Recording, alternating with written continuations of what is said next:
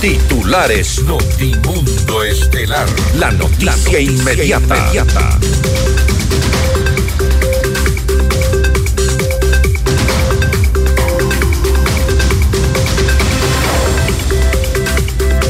La Corte Constitucional da paso a 10 preguntas de la consulta popular propuestas por el presidente Daniel Novoa. Moratoria al cierre del Yasuní y TT no cabe en lo jurídico, pero existen otras opciones, coinciden expertos. La Corte Nacional de Justicia no logra un consenso para elegir al nuevo presidente del organismo por tres años y suspende la sesión. El Consejo Nacional Electoral uh, suspende por 12 meses al partido Sociedad Patriótica. El exministro de Inclusión Económica y Social Esteban Bernal fue censurado por la Asamblea Nacional. Cancillería asegura que no tiene la certeza de que el ex vicepresidente Jorge Glass siga en la Embajada de México en calidad de huésped. La policía anuncia que prohibirá el ingreso de aspirantes con tatuajes en la escuela superior. Alias Frenillo, uno de los líderes del grupo terrorista Mafia 18, salió en libertad con medidas sustitutivas tras ser detenido por tenencia ilegal de armas. Pavel Muñoz anuncia acciones tras la muerte de un joven en Quito luego de que un pedazo de concreto le cayera en la cabeza. En la información internacional, el Tribunal Supremo de Justicia de Venezuela ratifica la inhabilitación política de María Corina Machado por 15 años. Colombia pide ayuda a los países miembros de las Naciones Unidas para extinguir cerca de 30 incendios forestales que azotan a varias regiones del país. Con el auspicio de... El destino del ahorro lo decides tú. Mutualista Pichincha. Metropolitano. Tu vida es importante para mí. Programa de información apto para todo público. FM Mundo 98.1 presenta Notimundo Estelar. Noticias, entrevistas, análisis e información inmediata. Notimundo, la mejor forma de terminar la jornada bien informado. Conducción, Fausto Yepes y María del Carmen Álvarez. Dirección de Noticias, María Fernanda Zavala. Dirección General, Cristian del Alcázar Ponce. Notimundo Estelar. Desde los estudios más modernos del país. La elección del nuevo presidente de la Corte Nacional de Justicia se entrampa y se bloquea tras la ausencia de votos y consenso para elegir a la máxima autoridad de esta Corte. No logró los votos necesarios para la reelección Iván Saquicela y tampoco lograron los votos necesarios para ser elegidos ni José Swing ni Daniela Camacho. La, la sesión fue suspendida, no se conoce aún cuándo se podrá reinstalar. No se logró esta tarde por falta de quórum. La división interna es evidente. Amigos de Notimundo Estelar, soy Fausto Yepes y junto a María Carmen Álvarez les contamos lo más destacado en las noticias de estas últimas horas. María Carmen, buenas tardes. Muy buenas tardes, eh, Fausto y amigos, como siempre, gracias por acompañarnos en este espacio informativo. Revisemos enseguida nuestra agenda de entrevistas para hoy viernes. Conversaremos con el abogado Gonzalo Muñoz, él es abogado constitucionalista. Con él hablaremos acerca de las 10 preguntas de la consulta popular que han sido aprobadas por la Corte Constitucional. Estaremos también en diálogo con el ingeniero Miguel Robalino, experto petrolero, para hablar sobre la focalización de los subsidios a los combustibles. ¿Es este el momento? Le preguntamos. Y con el doctor Hugo Espín, abogado penalista, hablaremos acerca de este nuevo requisito, acerca de, los eh, aspirantes a policías que no podrán usar tatuajes. Para nuestra audiencia en Cuenca, recuerden que Notimundo es retransmitido por Radio Antena 190.5 FM. Y nos pueden seguir también en redes sociales y a través de nuestras plataformas. Las noticias están en X en arroba Notimundo S, en Facebook como Notimundo, en YouTube en FM Mundo Live. También puedes cargar nuestra aplicación en la App Store y Google Play. Nos encuentra como FM Mundo 98.1. Somos la radio de las noticias. Bienvenidos. Le mantenemos al día. Ahora, las noticias.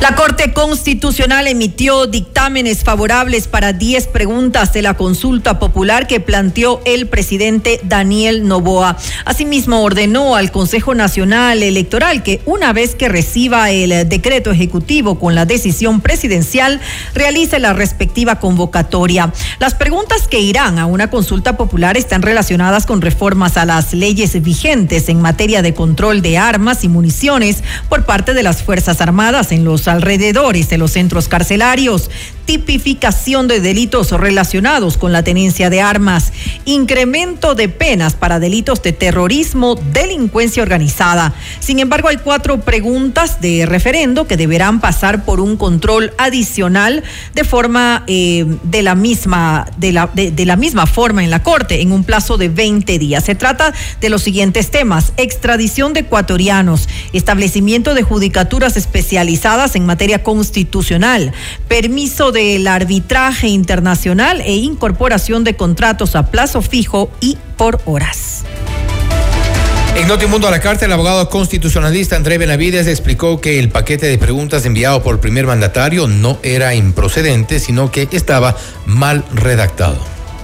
Vamos con los dos aspectos, con los dos paquetes, con los dos paquetes de plebiscito no es que las preguntas sean inconstitucionales, y eso es importante que la ciudadanía sepa, porque ya una vez revisado los dictámenes de la Corte Constitucional, vemos que varias de estas incluso son procedentes y son viables. Entonces, ¿qué son mal planteadas? El, el problema, estimada Gisela, es que lastimosamente no se puede redactar de manera adecuada los considerandos. No se puede redactar de manera adecuada un texto de una pregunta de consulta popular.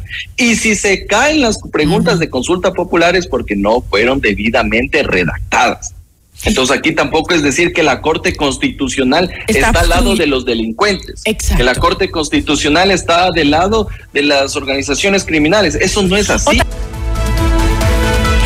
Desde las 12 horas y 45 minutos de este viernes 26 de enero se reunió el Pleno de la Corte Nacional de Justicia para elegir al próximo presidente que estará en funciones hasta el año 2027. La convocatoria tuvo como único punto del orden del día la elección del titular de máximo órgano de administración de justicia. Sin embargo, luego de dos intentos de votación no se logró una mayoría. Iván Saquicela, quien finaliza sus funciones como presidente, el 5 de febrero y además busca la reelección. Tuvo nueve fotos, nueve votos a su favor, mientras que eh, la jueza Daniela Camacho consiguió seis. El Código Orgánico de la Función Judicial establece que se necesitan 12 voluntades para designar al próximo presidente de la Corte. En la última reinstalación de la sesión, la cual no pudo darse por falta de quórum, la jueza en Matapia solicitó a la secretaria de la Corte leer el nombre de quién estaban ausentes y se refirió a un supuesto complot. Escuchándole al doctor Saquicela, al parecer y frente a la prensa, trata de hacer aparecer como que hay un complot para no nombrar y como que se debería, recordemos que tuvimos nueve votos versus seis. Entonces yo quisiera, señora secretaria, que por a través suyo se dé lectura de quiénes son los jueces que faltan para saber exactamente si forman parte de los nueve que votaron o parte de los seis, para saber exactamente a qué hace referencia este complot. Señora eh, secretaria, doctora, por favor. Doctora Tapia, el voto es secreto, entonces la señora secretaria no, puede dar esa no, doctora, no me está entendiendo. No quiero saber quién votó. Porque quiero usted saber, habla de nueve y seis. quiero saber qué jueces faltan. Eso es todo Eso lo que sí, pido. eh, doctora. Y por su parte, Iván Saquicela dijo que si fracasa este proceso electoral no existe una norma que defina a un presidente temporal o por antigüedad, pero sí se contempla la prórroga del titular en funciones, que sería su caso. Por lo que le digo categóricamente, si usted o un abogado del Ecuador me dice, mire señor Saquicela, esta es la norma, le digo, tiene razón, no hay norma. Más bien lo que existe una norma y precedentes amplísimos en otras instituciones del Ecuador es la prórroga hasta ser legalmente reemplazado. Por favor, averigüe. La, presidenta Diana Tamay, los vocales del CNE, el Procurador General del Estado, alcaldes, concejales, por favor. Y ahora lo estoy diciendo, porque no podemos, los ecuatorianos, no yo, permitir que se atropelle el derecho. Pero antes de que suceda esa controversia, lleguemos a un consenso. Yo tuve nueve votos tres veces lo que obtuvieron los compañeros. ¿No les parece que lo democrático, el privilegiar la institucionalidad, es hacer un consenso? Yo estoy seguro que comparten conmigo.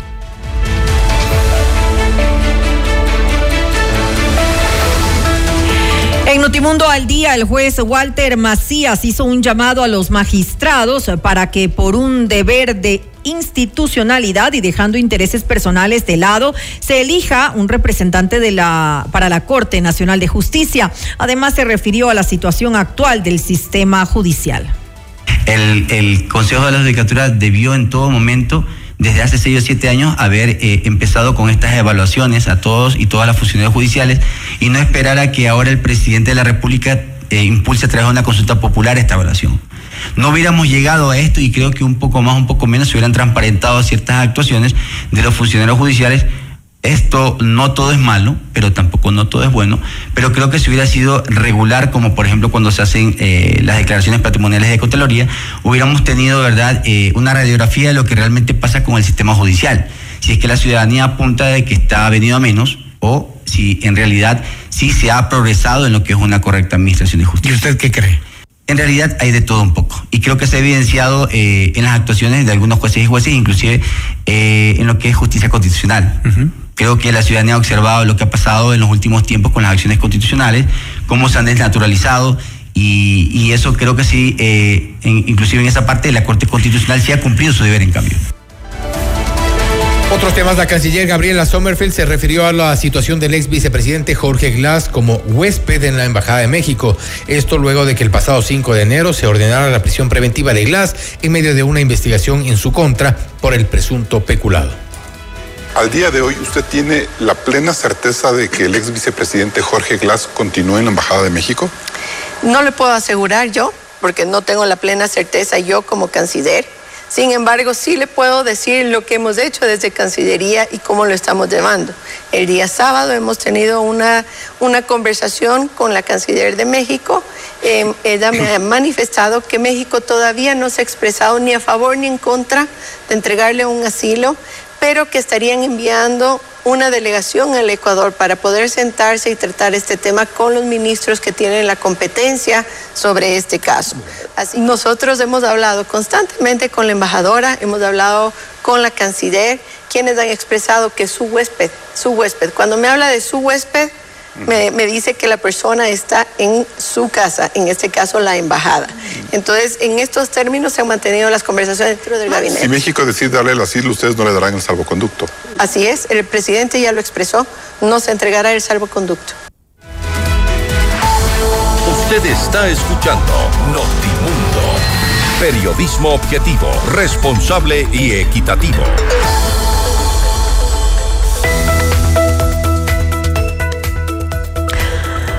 Muchos momentos en un solo lugar. Mall El Jardín. Desde adquirir la última novela de tu autor favorito hasta deleitarte con un exquisito platillo italiano. Todo en un espacio seguro y acogedor. Mall El Jardín, donde se viven muchos momentos en un solo lugar. Te esperamos para que disfrutes de la diversidad de opciones que tenemos para ti.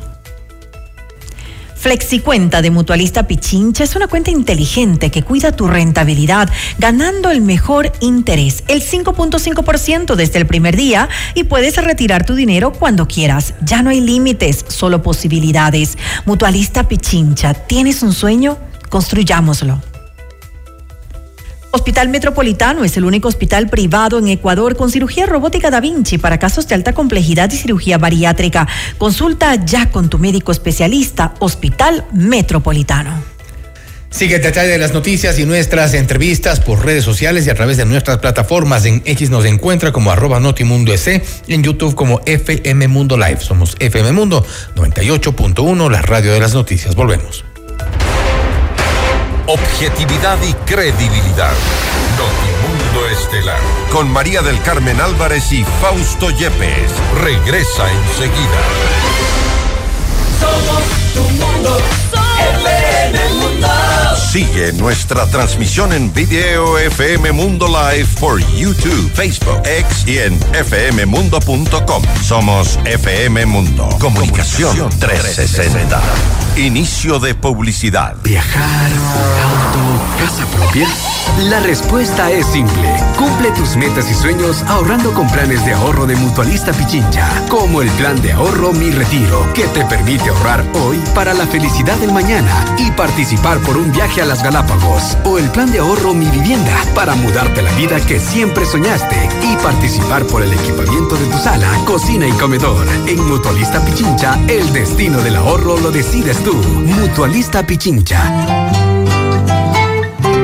tu lucha es la nuestra. Llegó el PEDSCAM con inteligencia artificial al Hospital Metropolitano. Gracias a su innovadora tecnología, imágenes exactas e informes confiables, tomaremos las mejores decisiones para un tratamiento óptimo del cáncer, de manera precisa, confortable y con menor exposición a la radiación. Llámanos al 1-800-H-METRO o ingresen en hospitalmetropolitano.org. PEDSCAM del Hospital Metropolitano. Tu vida es importante para mí.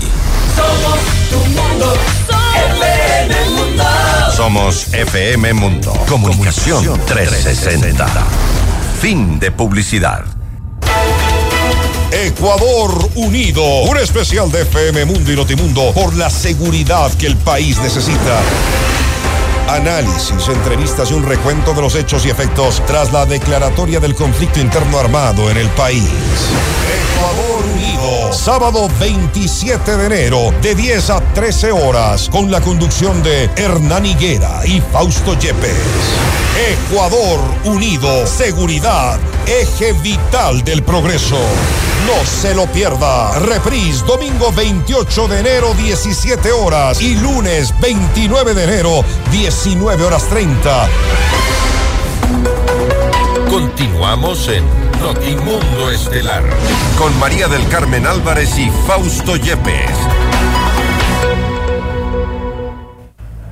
El director nacional de educación de la policía, José Alejandro Vargas, detalló que los nuevos aspirantes a oficiales no deberán tener tatuajes visibles. Vamos más allá de la noticia. Notimundo Estelar en FM Mundo con María del Carmen Álvarez. Nos acompaña a esta hora el doctor Hugo Espín, él es abogado penalista. Doctor Espín, muy buenas tardes y gracias por acompañarnos. Le saluda María del Carmen Álvarez. Muy buenas tardes, muchísimas gracias por la invitación.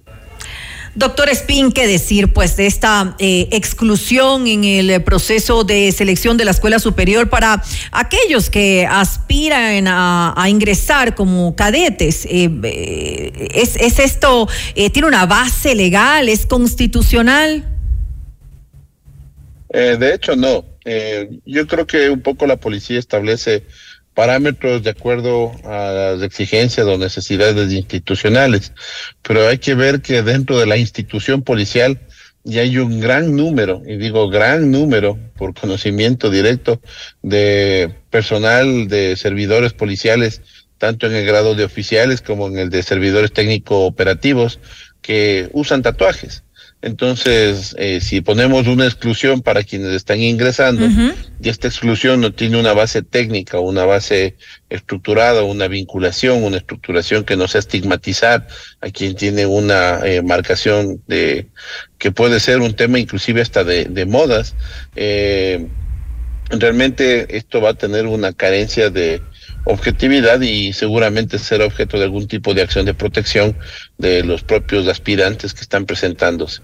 Ahora escuchemos exactamente qué es lo que ha dicho eh, la Policía Nacional acerca de esto.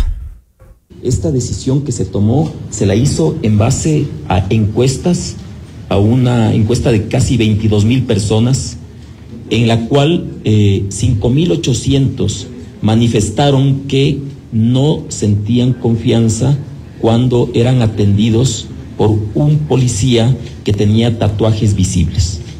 Hay que tomar en consideración que en este momento complejo que está viviendo el Ecuador en relación a su seguridad, ustedes deben conocer que las organizaciones ahora llamadas terroristas tienen tatuajes con los cuales ellos señalan su fidelidad con la organización a la que tienen, a la que, en la que están relacionados. E inclusive las jerarquías que tienen dentro de esta organización terrorista están establecidas por los tatuajes que tienen. En abril del 2023, con un acuerdo ministerial se estableció que los policías no podrán tener tatuajes en áreas visibles. Ahí lo hemos escuchado. Ahora yo tengo una duda. Eh, eh, estamos hablando de estos tatuajes que tienen em, relación de alguna manera con bandas eh, criminales, pero no queda claro si solamente esta exclusión se va a dar para aquellos que de alguna manera se pueda identificar estos tatuajes con esas bandas o para cualquier tatuaje visible. Bueno, y ahí volvemos al tema eh, los tatuajes de las bandas, de las estructuras bandas de eh, marcaciones de lobos, águilas, lagartos y otras formas que son bastante comunes en el sistema de, de tatuadores. Eh, es un tema que tiene que analizarse con mucha más amplitud que simplemente un tema mediático o un tema de encuestas. Como digo, dentro de los 58 mil hombres y mujeres policías, hagamos una encuesta de cuántos están tatuados y qué tipo de tatuajes tienen. Si no tenemos también inclusive los nombres de las unidades a las que pertenecen como parte de, de la cultura que ha existido dentro de esto. Y esto no es algo nuevo, es algo que se viene eh, de muchísimos años atrás. Yo no discuto los reglamentos o condiciones que puede poner la Policía Nacional, pero tiene que tener un asidero legal y una coherencia sobre lo que es la base social. Eh, estigmatizar a las personas por un tatuaje. Es como establecer que todo aquel que tiene un tatuaje que tenga un tigre es parte de una estructura criminal delictiva. Y esto creo que ha sido bastante debatido dentro del punto desde el punto de vista eh, constitucional y desde el punto de vista dogmático del derecho.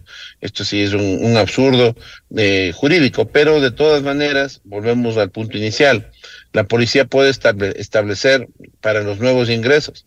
¿Qué pasa? Como bien dijo el coronel Vargas, eh, los ciudadanos sienten desconfianza de los policías que están tatuados.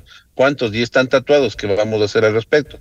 Vamos a hacer borrar todos los tatuajes a los policías. Entonces hay que haber una congruencia y finalmente entender que estamos quedándonos en la forma. Lo que se tiene que validar, lo que debe hacer la policía, y es un trabajo bastante arduo y complejo, es estructurar si es que quienes están aspirando a ser servidores policiales, técnicos directivos o técnico operativos, tienen algún tipo de vinculación o relación con los grupos delincuenciales, con los grupos de delincuencia organizada, con los grupos de terroristas o de, estas agrupaciones que hoy han sido calificadas así de acuerdo al decreto 110-111.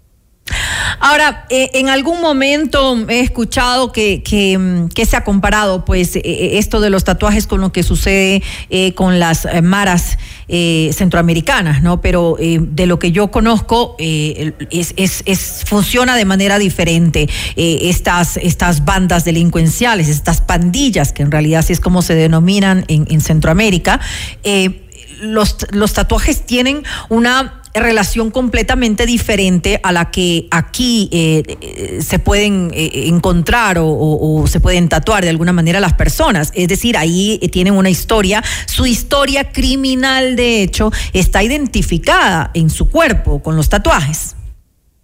Y en el Ecuador también.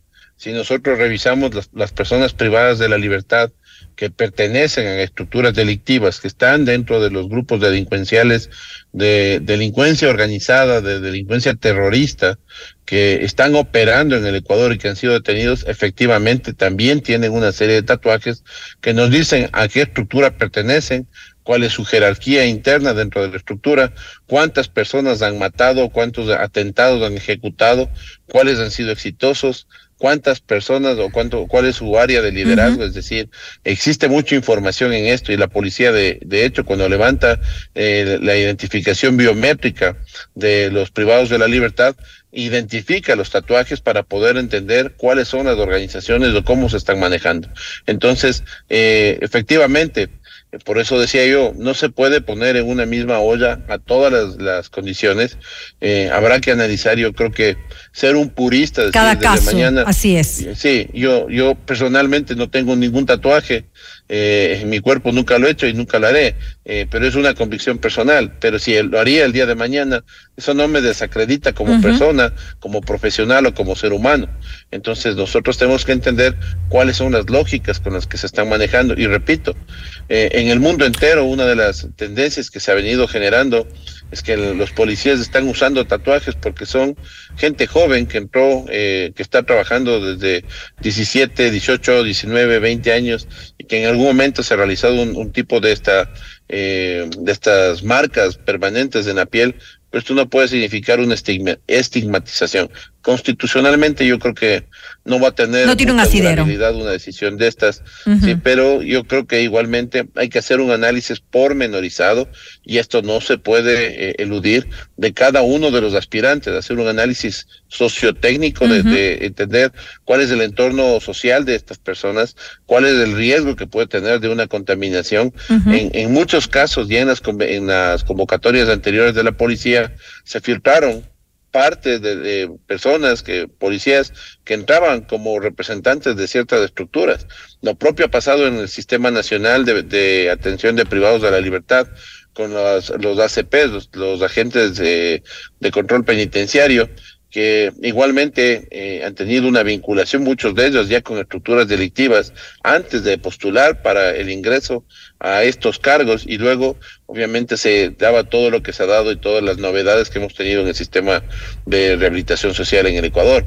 Pero esto no, no implica que si vemos una persona que está sin tatuajes, no pertenece a una delincuencia organizada. De acuerdo. O, o, con una persona que tenga tatuajes, pertenece directamente. Entonces hay que hacer esta validación individual, que creo que lo ha hecho siempre la policía de una u otra manera eh, con una óptica más sesgada a veces, una óptica más abierta en otros casos, pero tiene que hacerse y tiene que tener una estructura muy definida, especialmente cuando uno está en tiempos de guerra, como lo que tenemos en este momento declarado, un estado de, de conmoción interna, infiere que hay que tener mucho más seguridad sobre quiénes son los nuevos integrantes de las filas policiales, de las filas militares. Más cuidadosos. Eh, quiénes son los que van a tener acceso a información privilegiada, quiénes tienen acceso a las bases de datos de la Policía Nacional, quiénes tienen acceso a la, a la logística policial. Entonces son elementos que tienen que ser analizados como para que se entienda que un servidor policial técnico operativo, técnico directivo, tiene que tener una serie de elementos que no solamente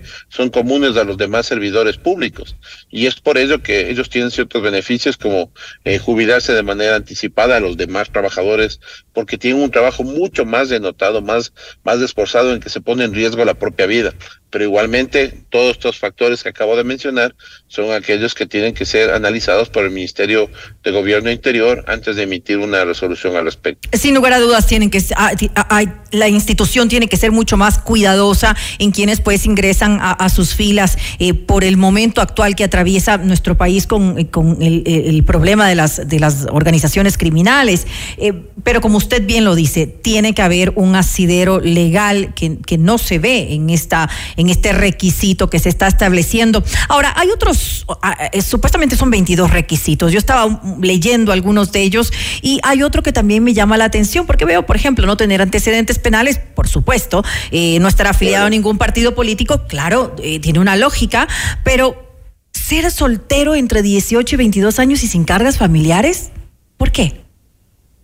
Eh, esto es por un sentido de eh, los primeros años especialmente, tanto en los procesos de formación como en los procesos de ya operativos de designación. Eh, es, realmente una, altísima movilidad la que tienen los policías y no un poco la idea es no afectar a las familias o grupos familiares.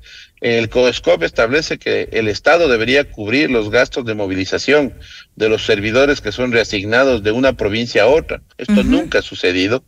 Eh, y, claro, movilizar familias en servidores que, especialmente en los primeros años, donde tienen una mayor capacidad física, eh, es, es, un tema bastante más complejo. Y además una afectación social, es decir, los hijos de esposa, los, los esposos, eh, también tienen una connotación de afectación en este tipo de movilidades. No se mueve solamente el servidor, sino toda su estructura familiar.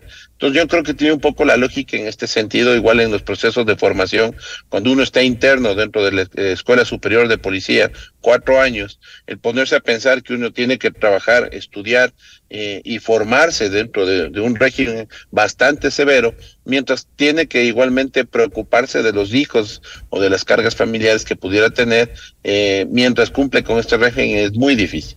Y de hecho ya ha sucedido en ocasiones anteriores de la misma institución en la que eh, el, rendimiento académico, la preocupación emocional distiende el del proceso de formación. Entonces yo creo que hay que ver ciertas lógicas no tan mal eh, desde el punto de vista operativo, desde el punto de vista práctico. Es un proceso de formación, exige cierto tener ciertas condiciones. Eh, imagínese usted una persona, una madre que acaba de tener un hijo que tenga que estar eh, trotando a las 5 de la mañana, realizando estudios durante todo el día, eh, es, es, es, incompatible realmente con la, el proceso de formación. Entonces, un poco las lógicas van en ese sentido. Yo considero que en la policía una experiencia de, eh, de una eh, profesionalización de más de 80 años, donde ha habido prueba y error en muchísimos temas y que esta doctrina es lo que va a ir fortaleciendo el que haya menos errores y mejores policías. Al final del día, lo que todo el mundo exige, lo que la policía exige, es tener, eh, perdón, es tener mejores servidores para poder cumplir con una sociedad cada día más demandante. Pero si lo vemos de, de, esa forma, desde ese punto de vista, entonces también de alguna manera el tema de los tatuajes tiene una lógica. Eh, eh, es decir, eh, sí, tal vez no cualquier tatuaje, me, refiero a si tiene un tatuaje visible de, de cualquier cosa que no tenga relación, pues mm, sería absurdo pero si son tatuajes que de alguna manera eh, los policías saben eh, y reconocen esos tatuajes que pueden identificar a eh, los aspirantes con alguna banda criminal, entonces también tendría alguna lógica. Sí, tiene, por eso yo le decía, cuando nosotros identificamos un tatuaje, es parte de la identificación biométrica de una persona y hay un seguimiento, pero el tatuaje por sí no es un No, por sí no. El tatuaje es un coindicador de que hay que, o disparador de alertas, que es un poco lo que eh, venimos diciendo. Una persona con cargas familiares eh, no va a poder cumplir con un proceso de formación por incapacidad psicológica, física, tiempo y aptitudes eh, un, versus un, estudiante o una persona, un bachiller que ingresa con toda la predisposición y con toda la aptitud para llevar adelante un proceso de formación. Yo creo que en esto la policía, como digo, eh, tiene en operación 24/7 escuelas de formación a nivel nacional y las experiencias, la casuística, la problemática interna de las escuelas. Casos como el de María Belén Bernal mm. dispararon miles de alertas a nivel nacional. ¿sí? Pero de todas estas enseñanzas, la policía tiene que sacar nuevos elementos como para que no se repitan jamás elementos así, que eh, los familiares ingresen a las escuelas de formación, pero si tenemos personas con cargas familiares, esto es imposible. Entonces, de alguna manera, las lógicas tienen que ser integrales. Entiendo que la policía está aprendiendo muchísimo de sus propios errores y, y lo están tratando de aplicar en los nuevos procesos de formación. En caso contrario, lo que estarían haciendo es repitiendo errores del pasado que es inaceptable en una institución que está en permanente evolución. Y ahora más que nunca hay que ser eh, muy cuidadosos con quienes ingresan a las filas de la Policía Nacional. Le quiero agradecer pues al doctor Hugo Espín, abogado penalista, por habernos acompañado en este espacio. Objetividad y credibilidad. Notimundo Estelar. Con María del Carmen Álvarez y Fausto Yepes. Regresa enseguida. Somos tu mundo.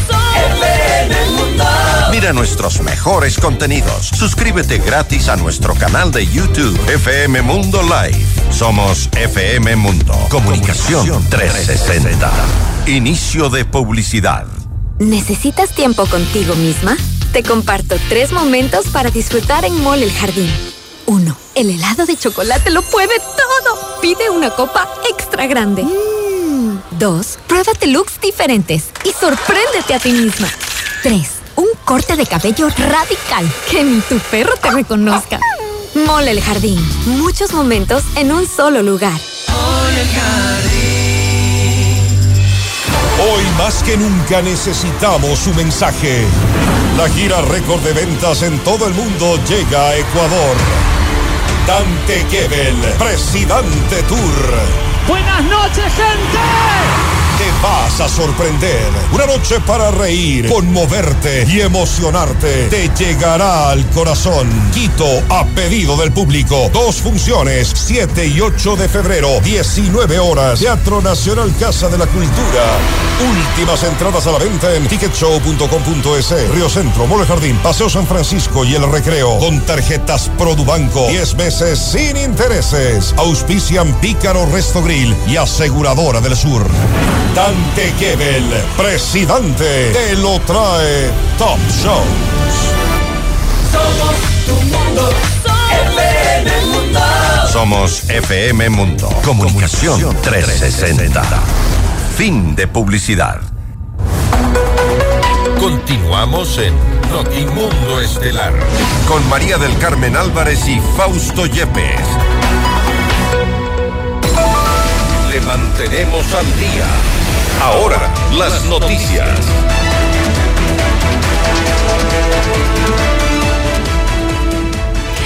Con la finalidad de recaudar recursos para enfrentar el conflicto armado interno, el presidente Daniel Novoa planteó la moratoria del cierre del bloque ITT, pero la propuesta podría no ser viable.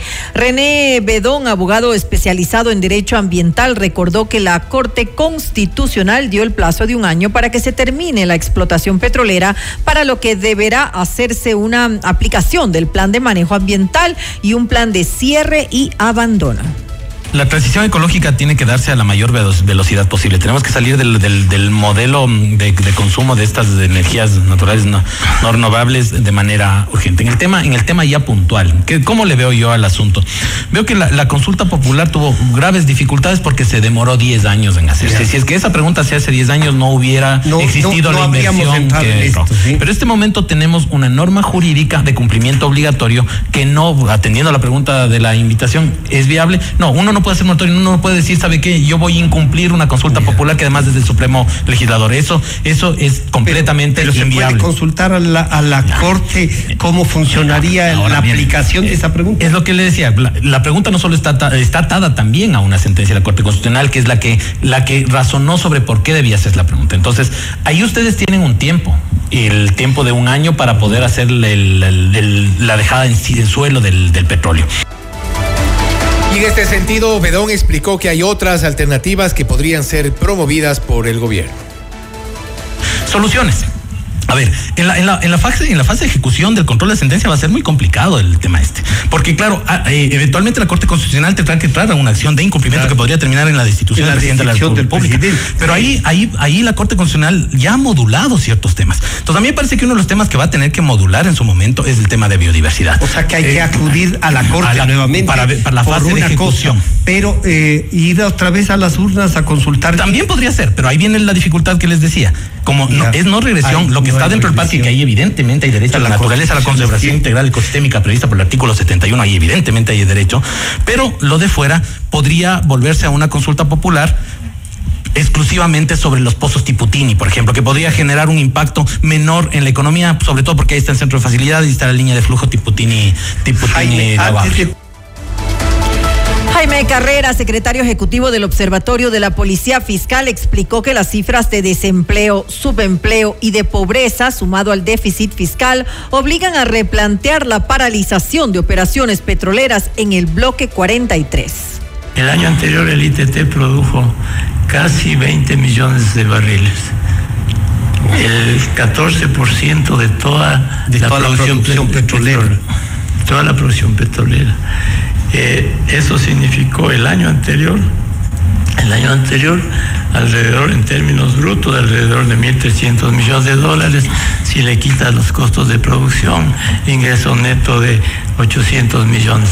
A pesar el año anterior uh -huh. de haber explotado el ITT, el déficit del año anterior, a pesar de eso, el déficit fue de 5.800 millones de dólares.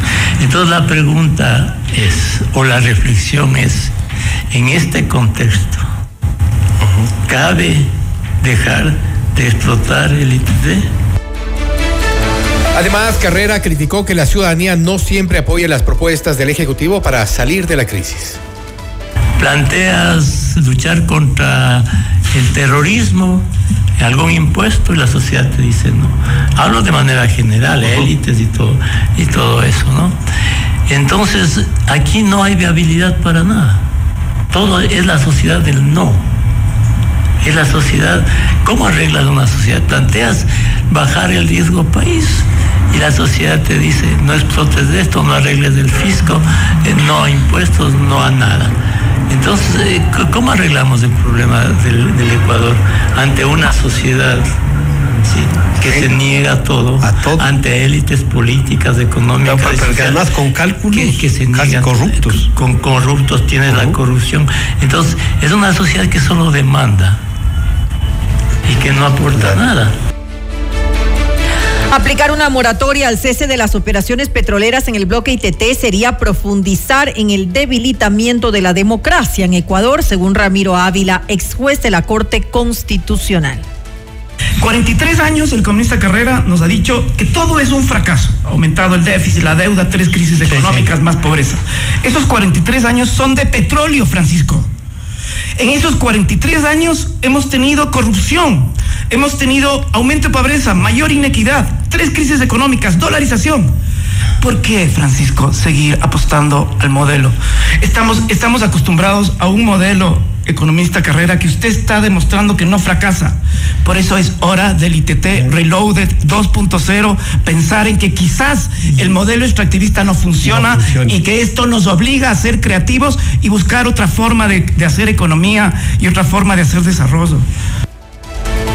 Finalmente, Ávila recordó que más allá de las cifras económicas existen vidas que están en riesgo en caso de que se continúe con las actividades petroleras en el ITT el, valor, lo que no se mira en la economía, es el valor de la cultura pueblos en aislamiento, pueblo guaurani que está absolutamente destrozado, algunos y otros no. Y, esto, digamos, no entra en la métrica económica. y, en esa lógica, para mí cuando yo, yo leo la, cuando yo leo la consulta, para mí parar debería ser lo más rápido. El año para mí es el desmonte de la infraestructura, pero el parar hay que cerrarla. La otra vez le escuchaba a un petrolero que decía que no se puede parar de golpe. Yo digo, ok, pero hay que hacer todo para parar. Pero lo que está haciendo Petroecuador es, es haciendo todo para explotar cuando ya debería estar desmontando. Entonces, a mí eso me parece un fraude. Usted está escuchando Notimundo. Periodismo objetivo, responsable y equitativo.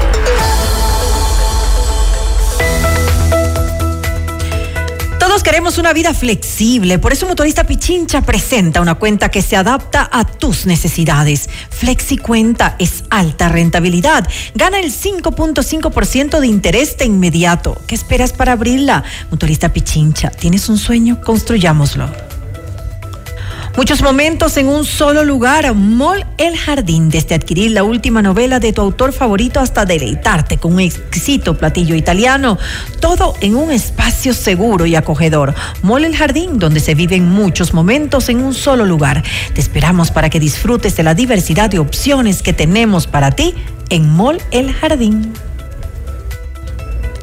Ecuador Unido, un especial de FM Mundo y Notimundo por la seguridad que el país necesita, análisis, entrevistas y un recuento de los hechos y efectos tras la declaratoria del conflicto interno armado en Ecuador. Este sábado 27 de enero, desde las 10 horas hasta las 13 horas y reprise el domingo a las 17 horas y el lunes a las 19 horas y 30 minutos, con la conducción de Hernán Higuera y Fausto Yepes por 98.1 en Quito y todas nuestras plataformas digitales. Somos FM Mundo, líderes en noticias y programas informativos. Objetividad y credibilidad. Notimundo Estelar. Con María del Carmen Álvarez y Fausto Yepes. Regresa enseguida. Somos tu mundo. Sigue nuestra transmisión en video FM Mundo Live por YouTube, Facebook, X y en fmmundo.com. Somos FM Mundo. Comunicación 360.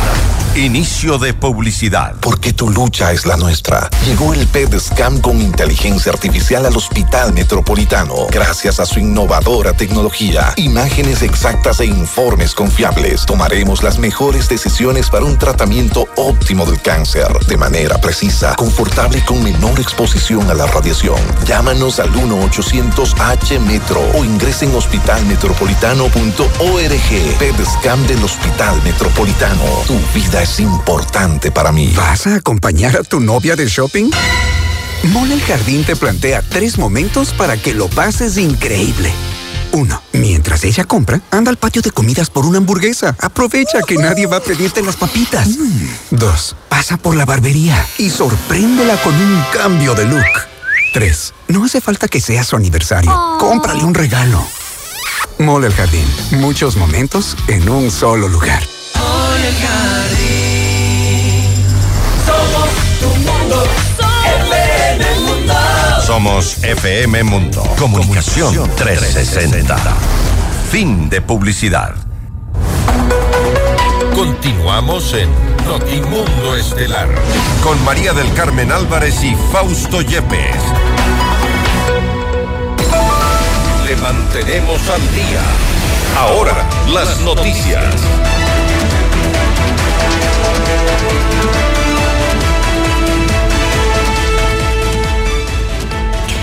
La fiscal general del Estado, Diana Salazar, presentó sus observaciones al proyecto urgente para el ahorro y la monetización de recursos económicos para el financiamiento de la lucha contra la corrupción remitido por el Ejecutivo ante la Comisión de Régimen Económico y Tributario de la Asamblea Nacional. En la sesión, Salazar habló sobre la importancia de las reformas de esta normativa observar la lamentable realidad de la transgresión a la ley por parte de algunos funcionarios, tanto en el sector público como del privado.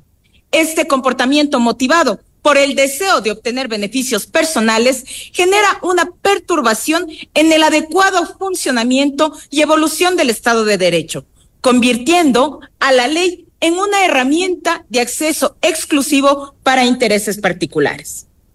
De tal manera que la Fiscalía General del Estado considera esta iniciativa del Ejecutivo necesaria y oportuna al emprender una reforma a la Ley Orgánica de Extinción de Dominio, siempre que se busque, a través de la misma, combatir eficientemente las estructuras de la corrupción y sobre todo de la criminalidad organizada. Y la fiscal general del Estado insistió en a los asambleístas no reducir de 12 a 3 meses las investigaciones patrimoniales sobre los bienes ilícitos. Además, solicitó ampliar el catálogo de delitos para aplicar la ley de extinción de dominio. Uno de los principales aspectos que ha hecho que la ley actual de extinción de dominio no se pueda aplicar en plenitud es la conexión que ostenta con la materia penal, exigiendo como requisito de procedibilidad la existencia de una sentencia condenatoria ejecutoriada. Por tal motivo, la Fiscalía General del Estado considera que una reforma fundamental para dinamizar la aplicación de la LOE es la modificación de su artículo 7, eliminando dicho requisito y a su vez expandiendo el catálogo de delitos relacionados con actividad ilícita, a todos los contenidos en el Código Orgánico Integral Penal. Finalmente, Salazar dijo que los ecuatorianos esperan que la lucha contra el financiamiento de las estructuras criminales sea desde todos los niveles. La Fiscalía General del Estado considera que las presentes reformas, como ya anticipé, fortalecerán el proceso y agilitarán la extinción de dominio de bienes de origen ilícito e injustificado, dotando al Estado de una herramienta útil en la recuperación de activos que es crucial en la lucha efectiva contra el crimen organizado y la corrupción del Ecuador. No olvidemos que este es un trabajo que se lo debemos al país y que debemos hacer en conjunto para los y las ecuatorianos, que esperan que la lucha contra el financiamiento de las estructuras criminales sea desde todos los niveles. Por eso, la ciudadanía se encuentra expectante de cómo procede cada institución del Estado. Con 100 votos afirmativos, el Pleno de la Asamblea Nacional censuró al exministro de Inclusión Económica y Social Esteban Bernal por incumplimiento de funciones.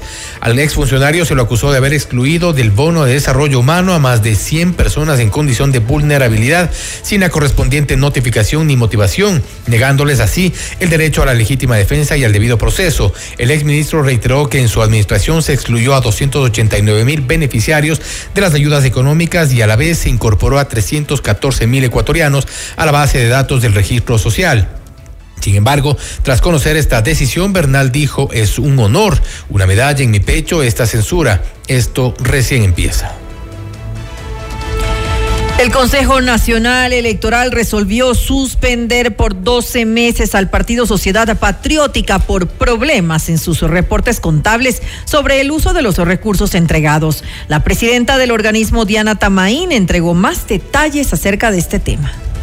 Dado que el Partido Sociedad Patriótica, 21 de enero, lista 3, no ha cumplido con la presentación de la documentación contable que justifique la creación y administración de la denominada caja transitoria de los recursos entregados por el Consejo Nacional Electoral hace aproximadamente nueve años, amparado en lo dispuesto en los artículos 356 y 375 del Código de la Democracia y de las sentencias antes señaladas, por parte del Tribunal Contencioso Electoral mi voto a favor de aprobar el informe técnico puesto en nuestra consideración.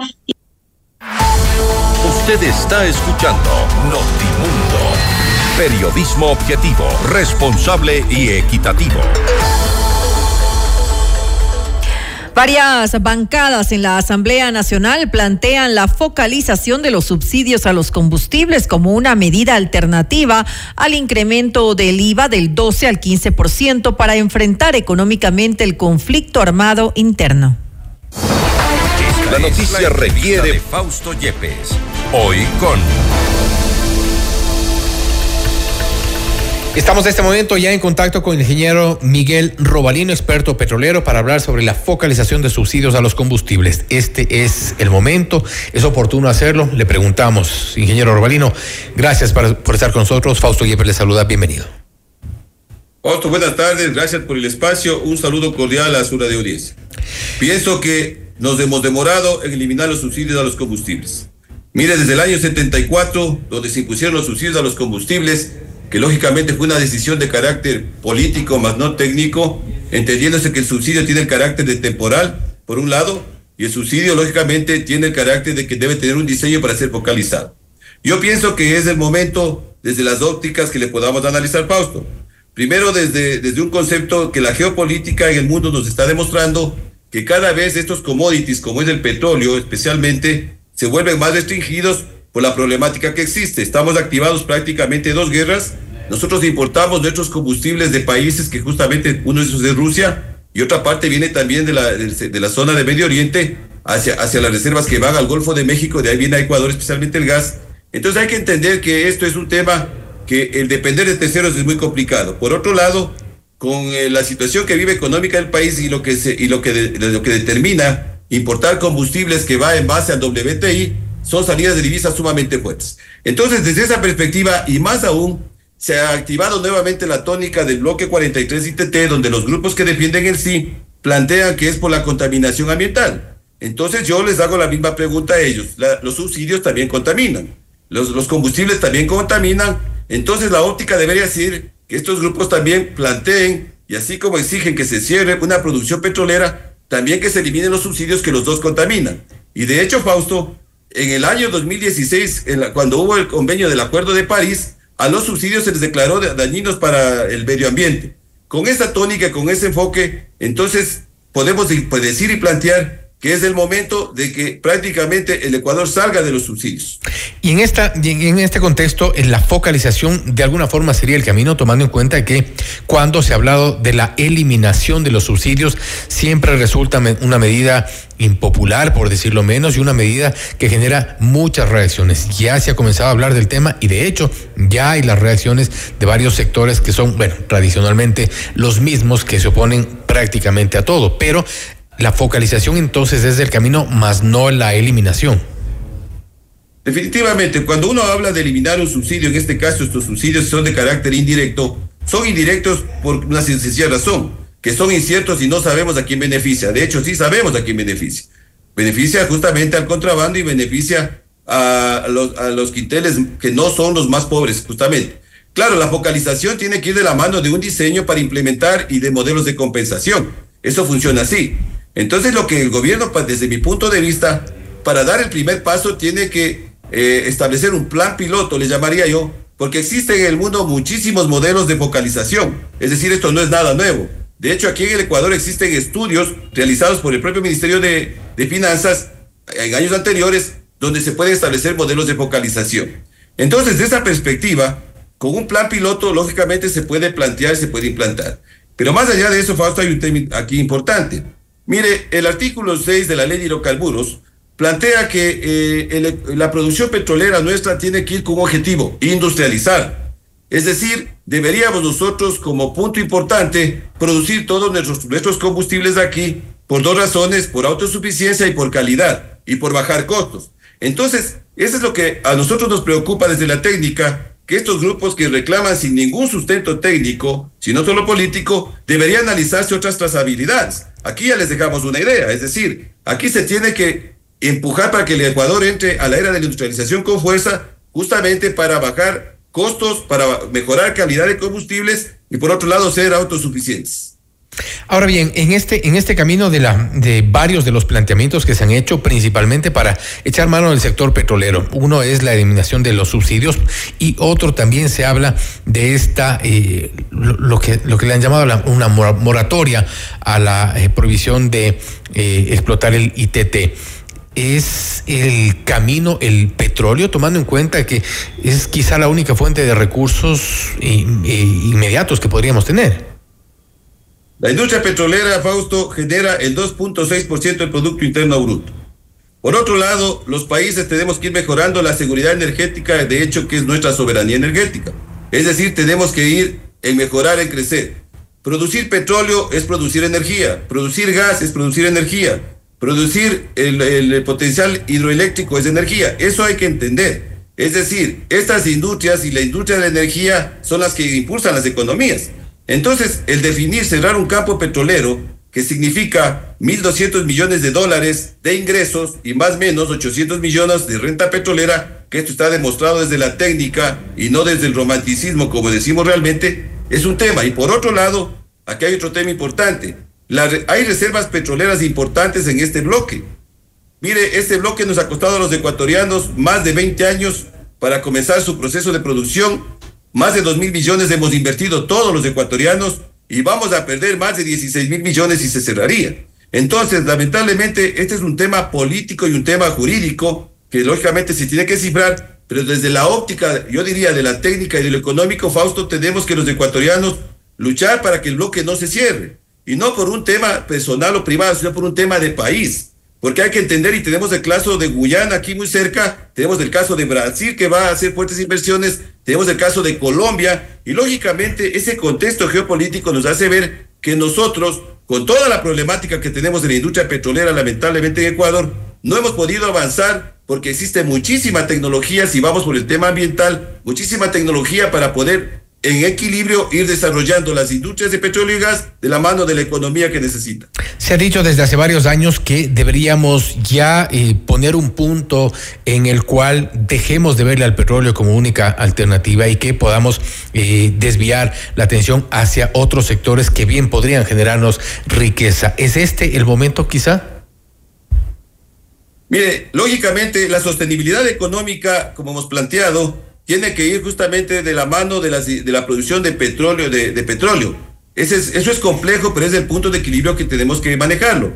Porque los recursos que vamos a ir generando de esta industria, tenemos que primero eh, hacer lo que llamamos movimiento de factores, es decir, pasar esos recursos para poder ir desarrollando otro tipo de, de industrias de manufactura a otros sectores. Por Pero ¿hasta cuándo? Porque no nos va a dejar mucho tiempo petróleo, tampoco. Vamos mejorando el potencial de, de- de reglamentación ambiental para generar menos impacto y con estos recursos del petróleo vamos entrando a la transición energética. Pero necesitamos los recursos, Fausto. Entonces, es verdad que debe el, el mundo, no solo el Ecuador, estamos en la era de la transición energética que tenemos que tomarla, pero necesitamos los recursos, necesitamos el dinero para desarrollar especialmente las energías renovables que son costosas. Entonces vamos entendiendo cómo funciona el sector energético y desde esa óptica, lógicamente, al país lo que necesitamos al momento es políticas energéticas fuertes y reales que nos den para que nos guíen hacia dónde nos van a llevar.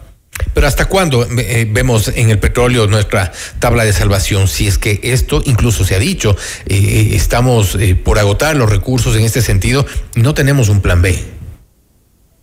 Lamentablemente, la industria petrolera, Fausto, se ha manejado de una manera sumamente irresponsable, yo diría durante estos últimos 16 años, porque no vemos, como usted me dice, no vemos un norte, un planteamiento porque el planteamiento tendría que ir en la claridad que nos indique justamente eh, eh, los números claros de, de plantear, es decir, cuánto tenemos de reservas, cuánto nos queda de reservas. Lógicamente tenemos que hacer fases de exploración, porque ese es uno de los problemas que tenemos al momento. No se ha hecho exploración durante muchos años y de hecho no hemos mejorado en reservas.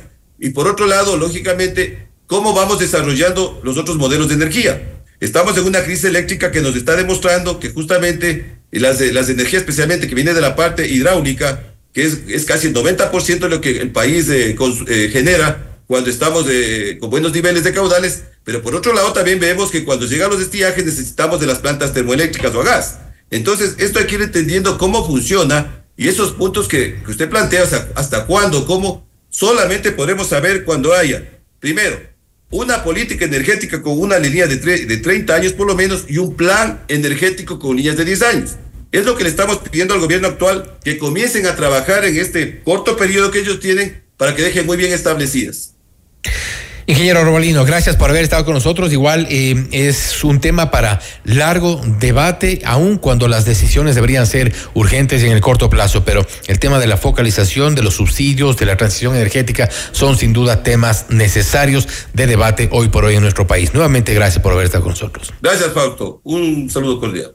Un saludo también, un buen fin de semana. Ha sido el ingeniero Miguel Robalino, eh, experto petrolero, hablando sobre la focalización de subsidios a los combustibles. Ha dicho que se debería también establecer un modelo de focalización para que sea propuesto, socializado con, en el resto del país. Que es necesario hablar de los subsidios, es necesario, además de hablar de una transición energética para poder tener recursos para que es lo que más necesita hoy por hoy nuestro país, mucho más en el contexto de un conflicto armado interno. Esto es Notimundo Estelar, siempre bien informados. Noticias, entrevistas, análisis e información inmediata. Notimundo Estelar regresa, regresa enseguida. Somos tu Mundo. Mira nuestros mejores contenidos. Suscríbete gratis a nuestro canal de YouTube FM Mundo Live. Somos FM Mundo. Comunicación 360. Inicio de publicidad. ¿Viajar, auto, casa propia? La respuesta es simple. Cumple tus metas y sueños ahorrando con planes de ahorro de Mutualista Pichincha, como el plan de ahorro Mi Retiro, que te permite ahorrar hoy para la felicidad del mañana y participar por un viaje a las Galápagos, o el plan de ahorro Mi Vivienda, para mudarte la vida que siempre soñaste y participar por el equipamiento de tu sala, cocina y comedor. En Mutualista Pichincha, el destino del ahorro lo decides tú. Mutualista Pichincha. ¿Necesitas tiempo contigo misma? Te comparto tres momentos para disfrutar en Mall El Jardín. 1. El helado de chocolate lo puede todo. Pide una copa extra grande. 2. Pruébate looks diferentes y sorpréndete a ti misma. 3. Un corte de cabello radical que ni tu perro te reconozca. Mall El Jardín. Muchos momentos en un solo lugar. Mall El Jardín. Somos tu mundo. FM Mundo. Somos FM Mundo. Comunicación 360. Fin de publicidad. Continuamos en Notimundo Estelar con María del Carmen Álvarez y Fausto Yepes. Y ahora, en Notimundo, nos enlazamos con CNN en Español Radio. Las, noticias, más importantes de lo que sucede en el mundo.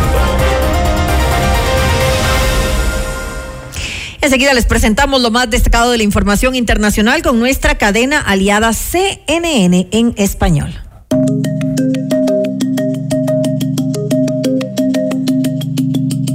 Hola. Soy Alejandro Murakami desde la Ciudad de México y estas son las cinco cosas que debes saber a esta hora. La Casa Blanca afirmó que no hay avances con respecto a un acuerdo que asegure la liberación de los rehenes retenidos en Gaza, aún en medio de una oleada de esfuerzos diplomáticos para alcanzar ese pacto. El portavoz del Consejo de Seguridad Nacional, John Kirby, describió las conversaciones en curso como productivas, pero afirmó que aún no han llegado al punto de éxito. Agregó este viernes que Joe Biden habló con el presidente de Egipto, así como con el emir de Qatar, para discutir las negociaciones sobre los rehenes y remarcó que Estados Unidos está haciendo todo lo posible para facilitar un acuerdo que libere a los rehenes.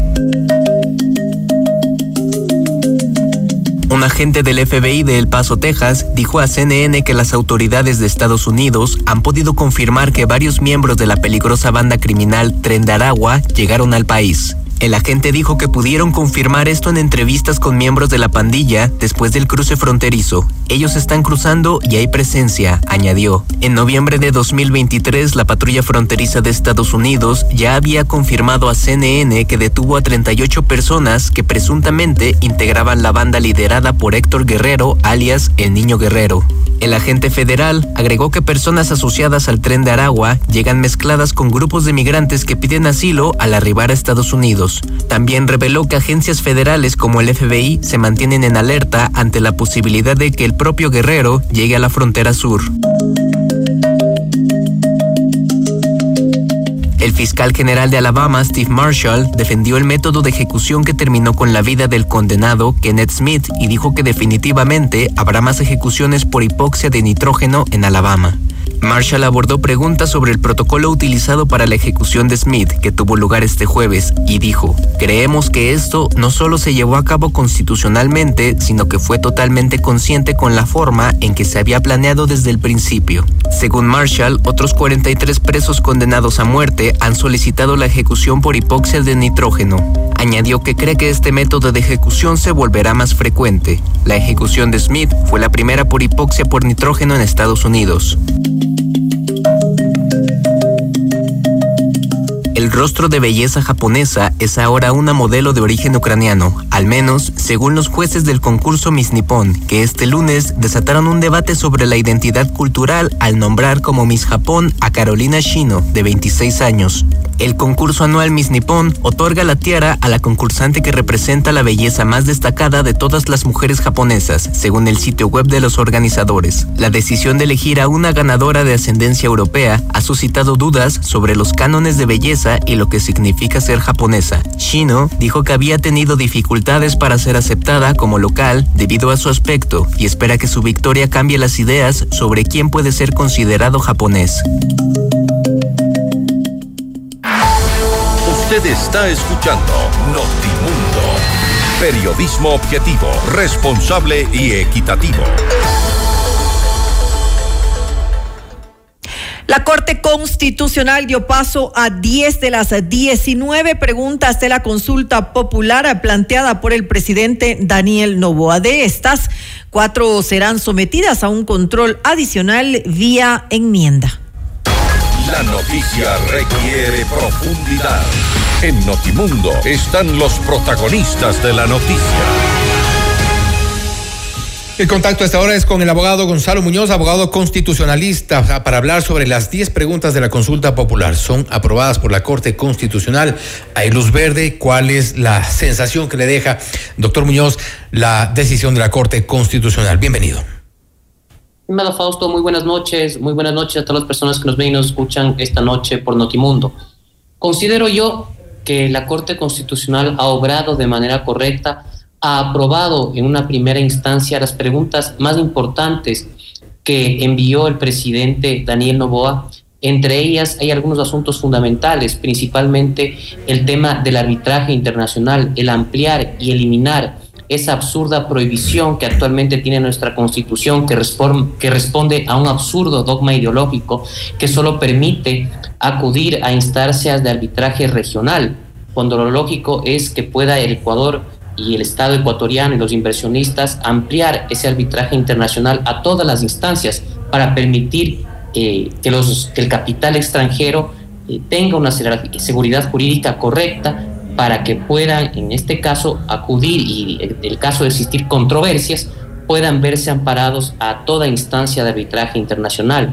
De igual forma, el tema de la pregunta eh, del contrato fijo y el contrato por horas, actualmente prohibido, otra vez sin ningún criterio lógico y en un caso de que no responde nuestra legislación laboral al mercado y a la situación actual del país, donde los ecuatorianos ven mermados eh, su falta de empleo, es una pregunta muy interesante con la cual los ecuatorianos tendremos que responder en las urnas, esperemos favorablemente también. Y esperamos, sí, doctor Muñoz, simplemente quiero no dejar pasar esta parte de, de la regulación del eh, trabajo a plazo fijo y por horas, porque los otros temas son más relacionados, es porque eh, precisamente lo que se ha hablado, incluso desde el gobierno anterior y desde gobiernos anteriores, de una reforma laboral integral. Se refiere a la necesidad de fomentar también el empleo a través de este tipo de reformas y esto podría ser determinante también como parte incluso de eh, la campaña, tomando en cuenta que esto es un, tema que, le toca mucho más a la gente. Por supuesto que sí, Fausto. Mire, eh, yo he visto sindicatos, he visto personas de, que, pertenecen a ciertas organizaciones de trabajadores que se oponen radicalmente y sin sentido a este tipo de reformas, pero en la realidad actual, en la práctica, muchas veces este, eh, este tipo de contratos incluso se, ya de, se da ya de manera informal. Los ecuatorianos necesitan eh, uno o dos trabajos y esto hay que formalizarlo. Entonces es fundamental que nuestra legislación e incluso a nivel constitucional se permita ya este contrato eh, por horas y el contrato fijo que ya existía en nuestra legislación, uh -huh. el contrato fijo, el contrato por horas, y que eh, una, un, un, sector político, recuerdo yo, si no estoy mal, hace 10 años más o menos, lo eliminó supuestamente uh -huh. para favorecer los derechos de los trabajadores. Y lo que hicieron fue restringir aún más la contratación laboral tanto para personas jurídicas como para personas laborales, disminuyendo el empleo en el Ecuador.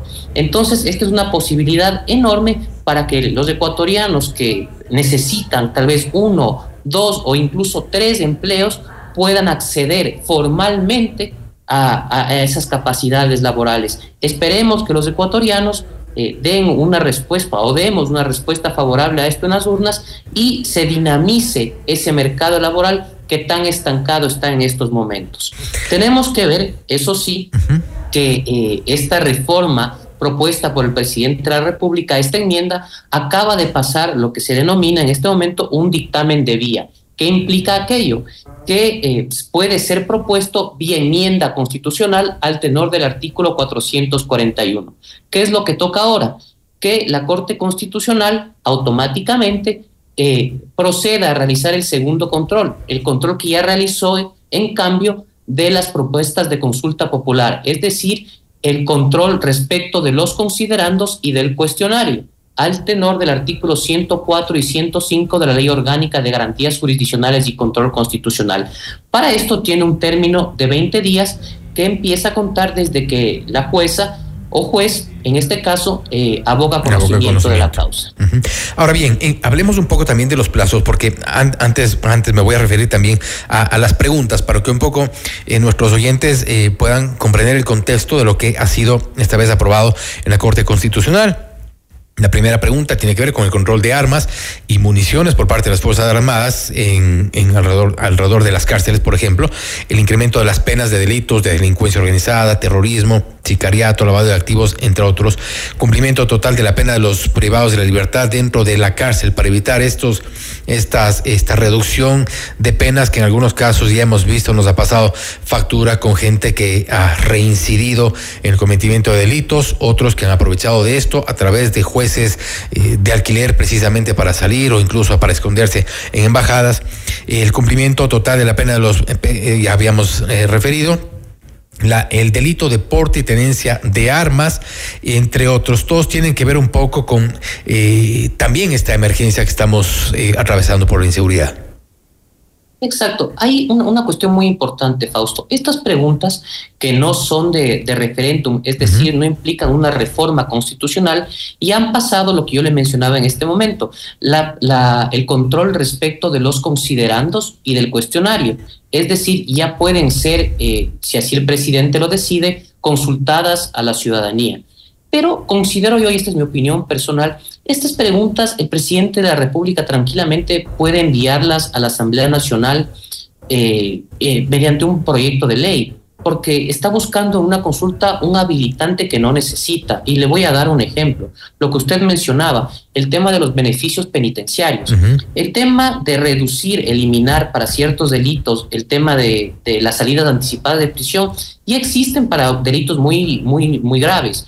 Le doy un ejemplo para el asesinato, para el tema de violación, para delitos eh, relacionados con corrupción, como por ejemplo el cohecho, peculado, eh, tráfico de influencias, etcétera, y existen. Entonces el presidente de la República tranquilamente puede enviar un proyecto de ley a la Asamblea Nacional donde ya han manifestado incluso varios grupos políticos su apoyo y ampliar esas prohibiciones para los delitos que están mencionando que considero que igual son bastante graves y deben ser apoyados. No necesita, creo yo, una consulta popular para aquello. De igual forma, para aumentar las penas eh, para ciertos delitos como los que está mencionando, pienso yo que se está desgastando en una consulta popular, más allá que las preguntas popularmente pueden llegar a ser interesantes. Creo yo que el presidente debe concentrarse en las preguntas de fondo, preguntas sumamente eh, importantes como las de reforma eh, constitucional o enmienda que está consultando, las que hemos conversado, el contrato por horas, el tema del arbitraje, el tema de la extradición fundamental que no pudo ser eh, aprobada en febrero del año pasado. Esas sí son preguntas fundamentales. Las demás, si bien eh, pueden ser interesantes políticamente hablando, eh, no constituyen un tema de fondo. Vemos, por ejemplo, que eh, ni siquiera tienen un anexo para que el cambio pueda ser directo. En el cambio, en el aumento de las penas no tienen un anexo para que el cambio sea directo. En el, en el tema de los beneficios penitenciarios de la eliminación, tampoco. Entonces, pienso yo que el presidente debe concentrarse en lo importante realmente. Ahora bien, en, en estas condiciones y tal como se eh, aprobado en la Corte Constitucional, y un poco debo entender de sus palabras, eh, doctor Muñoz, es eh, quizá un, exceso pretender gastar estos 60 millones de dólares para una consulta que bien podría pasar incluso con mayor rapidez a través de la Asamblea Nacional. No, a ver, en el caso, en el caso de las preguntas que yo le estoy mencionando, en el de las, en el, por ejemplo, en el de las en el aumento de penas, en el de reducción de beneficios penitenciarios, en el control de armas, todos esos sí efectivamente pueden ser un proyecto de ley. Sin embargo, en, el de, en, el, en las preguntas que implican una reforma constitucional, yo pienso que el presidente debe, debe consultarlas. Es un referéndum muy importante. Es fundamental, y no lo digo hoy, lo he dicho durante varios años que he pedido una consulta o un referéndum por esto, el tema de eliminar esa absurda prohibición del arbitraje es muy, muy, muy importante, porque los inversionistas siempre ven como una traba el, el, traer capital al Ecuador por no tener seguridad jurídica y no poder acudir a instancias de arbitraje internacional, no regional. Entonces, considero fundamental realizar ese referéndum. De igual forma, el tema de contrato por horas y contrato fijo. Entonces, pienso yo que el presidente debe realizar este referéndum, no solamente por lo que está proponiendo en las reformas constitucionales, sino porque además ese referéndum tiene que incluir una pregunta más que no está preguntando el presidente, y es la que acaba de realizar eh, y aprobar la Asamblea Nacional eh, en una reforma parcial para que las Fuerzas Armadas puedan actuar de manera complementaria en la seguridad interna, que fue la que propuso el anterior gobierno y que la Corte Constitucional dijo que debería eh, realizarse, como ya mencioné, mediante reforma parcial, la aprobó la Asamblea Nacional y tiene que ser ratificada en referéndum. Ahora bien, y con esto eh, cierro, doctor Muñoz, ¿no sería importante también, y es algo que, que se ha referido incluso cuando se hablaba de la intención de hacer esta consulta popular, hablar de temas relacionados a la justicia, que ha sido precisamente el sector quizá de los que más nos está debiendo a los ecuatorianos por todo lo que ha ocurrido, por todo el contexto, por toda esta, eh, eh, este, esta relación, estos vínculos que ha tenido con organizaciones de narcotráfico y demás? Una pregunta quizá para lograr una reforma integral, para lograr una depuración que es urgente, urgente en, en este sector?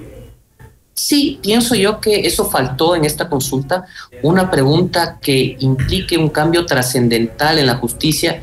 Ahí se consultó eh, un tema que la Corte no dio paso, yo dio y, y, le doy la razón porque no tenía mucho sentido respecto de realizar una auditoría con la Contraloría General del Estado a los, a los jueces, etcétera, cuando esa eh, auditoría se la puede realizar también sin consulta popular. De igual forma, pienso yo que se quedó corto otro tema respecto del Consejo de Participación Ciudadana y Control Social sobre analizar sus facultades de, de, de, nombrar autoridades de control, que es un tema que siempre se está debatiendo. Pero bueno, esperemos que eso en un futuro sea considerado. Es un tema que le falta al país, pero sobre todo el tema, el tema de la justicia y, ¿por qué no?, otro tema que se está tratando nuevamente, la situación de la autonomía de la Fiscalía General del Estado que es además una de las, de las propuestas que podrían ayudar como parte de esta depuración y del ejercicio de, del, de la justicia en nuestro país. Doctor Muñoz, nuevamente, gracias por haber estado con nosotros.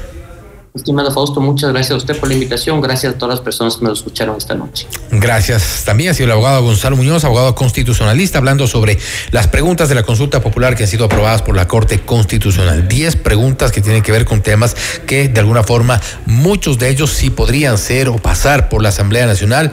No obstante, se plantean otras que podrían in, incluirse dentro de esta pretendida consulta popular del presidente Daniel Novoa, pero eso ya tendrá que decidir las autoridades respectivas. En todo caso, eh, vamos a estar atentos también a contarles lo que ocurre alrededor de las preguntas, alrededor de los temas que se han planteado, uno de ellos relacionado al tema laboral. Esto es Notimundo Estelar, siempre bien informados. Los acontecimientos más importantes en el mundo se los contamos a continuación.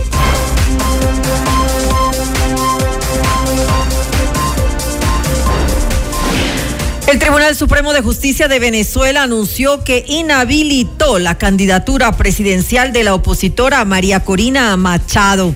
Según el organismo, sobre Machado pesa una inhabilitación de 15 años que le impide competir en las elecciones previstas para el segundo semestre de este año. El impedimento se refiere a una medida que impuso la Contraloría General contra Machado por supuestamente no incluir en su declaración jurada de patrimonio el pago de bonos de alimentación. La dirigente opositora insiste en, en que esta decisión es ilegal.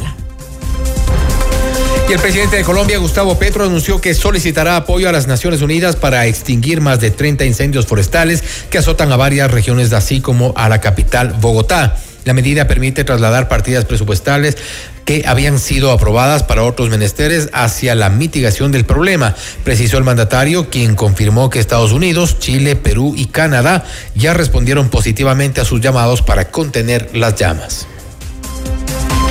Luego de que el Tribunal Supremo de Estados Unidos ordenara retirar los alambres de púas en la frontera de Texas, el gobierno local se abstuvo de ejecutar dichas acciones y las tensiones con el presidente Joe Biden aumentan en el país norteamericano. Le mantenemos al día.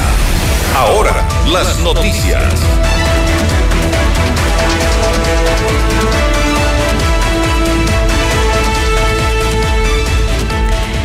El juez que lleva a cabo el caso Metástasis aceptó el pedido de la fiscal Diana Salazar de judicializar aproximadamente 25 publicaciones en redes sociales, una de ellas de Cristian Romero, abogado del narcotraficante Leandro Norero, y otra el mensaje publicado por el expresidente Rafael Correa, quien en su cuenta X rechazó supuestas retaliaciones del Consejo de la Judicatura contra el juez que concedió sin jurisdicción un corpus al ex vicepresidente Jorge Glass y el sentenciado por corrupción hospitalaria Daniel Salcedo. Según la disposición, el magistrado dispuso que se extraiga la información de 26 publicaciones de YouTube, Facebook y de esta red social relacionada a hechos que forman parte de la investigación. En una reunión con miembros del Consejo Empresarial Alianza por Iberoamérica, el presidente Daniel Novoa presentó las acciones de su gestión durante sus primeros dos meses al mando del país. El mandatario se refirió a decisiones firmes para garantizar la seguridad, impulsar la generación de empleo y fomentar las inversiones. Han sido días sumamente difíciles en el cual tenían que tomarse decisiones sumamente importantes. La aprobación de la policía populación de gestión de la policía era 45%, de los militares 67%. Hoy, después de lo que logramos hacer, el 83% del país cree y respeta a su policía. El 95% del país cree, respeta y apoya a sus Fuerzas Armadas. Pero era importante, era, era esencial que yo pueda estar aquí dándole la cara al mundo y apoyando también a la industria de turismo ecuatoriana y abriéndole las puertas al mundo para que vean Ecuador como una opción. Eh, gracias a Dios hemos tenido el apoyo de la industria de turismo mundial, el cual, por más que tiene un golpe muy fuerte en cancelaciones entre marzo y abril, que es lo más reciente, están, están trabajando en conjunto con nosotros, están buscando pues el beneficio mayor a mediano y a largo plazo. Y hemos recibido el apoyo de la Comunidad Europea, el apoyo de los Estados Unidos, el apoyo de Rusia, el apoyo de China, el apoyo de pues, el 90% de los países del mundo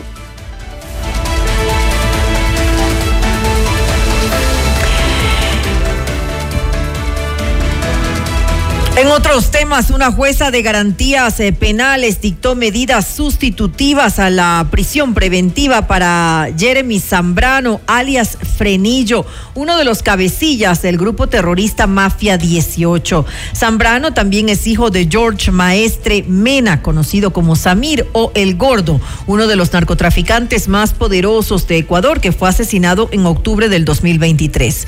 Samir fue socio del narcotraficante Leandro Norero, alias Frenillo fue detenido este jueves 25 de enero en la Floresta, en Guayaquil.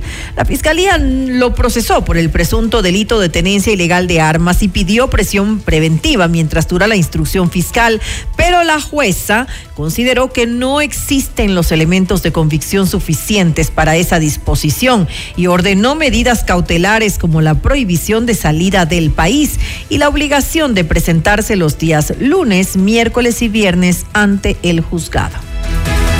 Atención César Zapata, comandante general de la policía, entregó un balance de las acciones de la institución en el marco de la declaratoria del conflicto armado interno y la lucha en contra del terrorismo. Les ha dado golpes bastante fuertes a los terroristas, a estos criminales que venían cometiendo muertes violentas, que venían cometiendo extorsiones. Ayer tuvimos un operativo sumamente importante que lo veníamos ya eh, mediante una investigación previa, lo veníamos ya investigando, valga redundancia, hace aproximadamente siete, siete meses, en donde se detuvo a más de 18 personas que estaban vinculados con grupos terroristas. Estos ciudadanos han sido ya identificados y han sido puestos a orden de autoridad competente, están inclusive vinculados en diferentes delitos por extorsión, por asesinato, por secuestro. Se ha logrado romper la tendencia hacia la baja en las muertes violentas. En, en, enero del año 2023 teníamos hasta la presente fecha, teníamos 403 muertes violentas. Ahora nosotros tenemos 402 muertes violentas. Claro, diremos que es una sola muerte violenta menos, pero recuerde que la tendencia totalmente ha bajado. El alcalde de Quito, Pavel Muñoz, lamentó la muerte de un joven de 25 años que falleció luego de que le cayera en la cabeza un pedazo de la estructura de un edificio en el norte de la capital. Muñoz expresó sus condolencias a la familia de la víctima y aseguró que se aplicarán con firmeza las medidas que la ley estipule.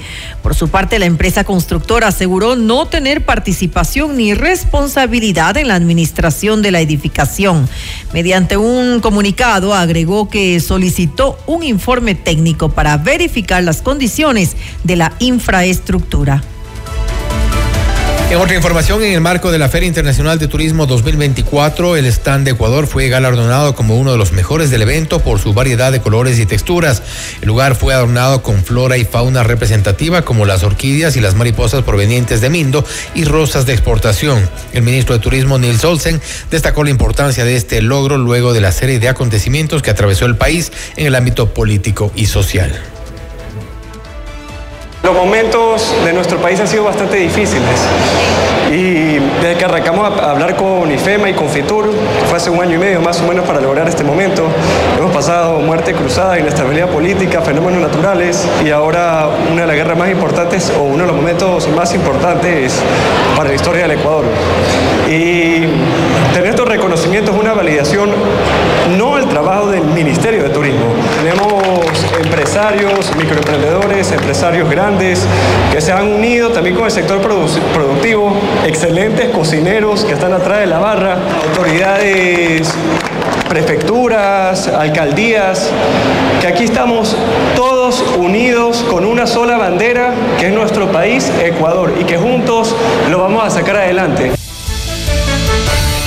Hasta aquí Notimundo Estelar, volvemos esta vez mañana con el especial Ecuador Unido, seguridad, eje vital del progreso. A propósito del conflicto armado interno en nuestro país, hemos hecho, hemos preparado un especial para ustedes desde las 10 de la mañana hasta las 13 horas. Fausto Yepes quien les habla y Hernán Higuera, mi colega periodista, también estaremos eh, presentando este especial con varias visiones, con varios puntos de vista, sobre todo sobre lo que ha ocurrido en nuestro país, cuáles son los efectos, cuáles son las consecuencias y también cuáles son las opciones que tiene nuestro para- eh, país para salir de esta crisis. María del Carmen.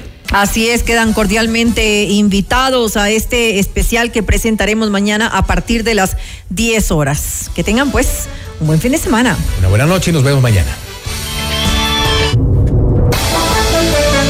FM Mundo 98.1 presentó Notimundo Estelar.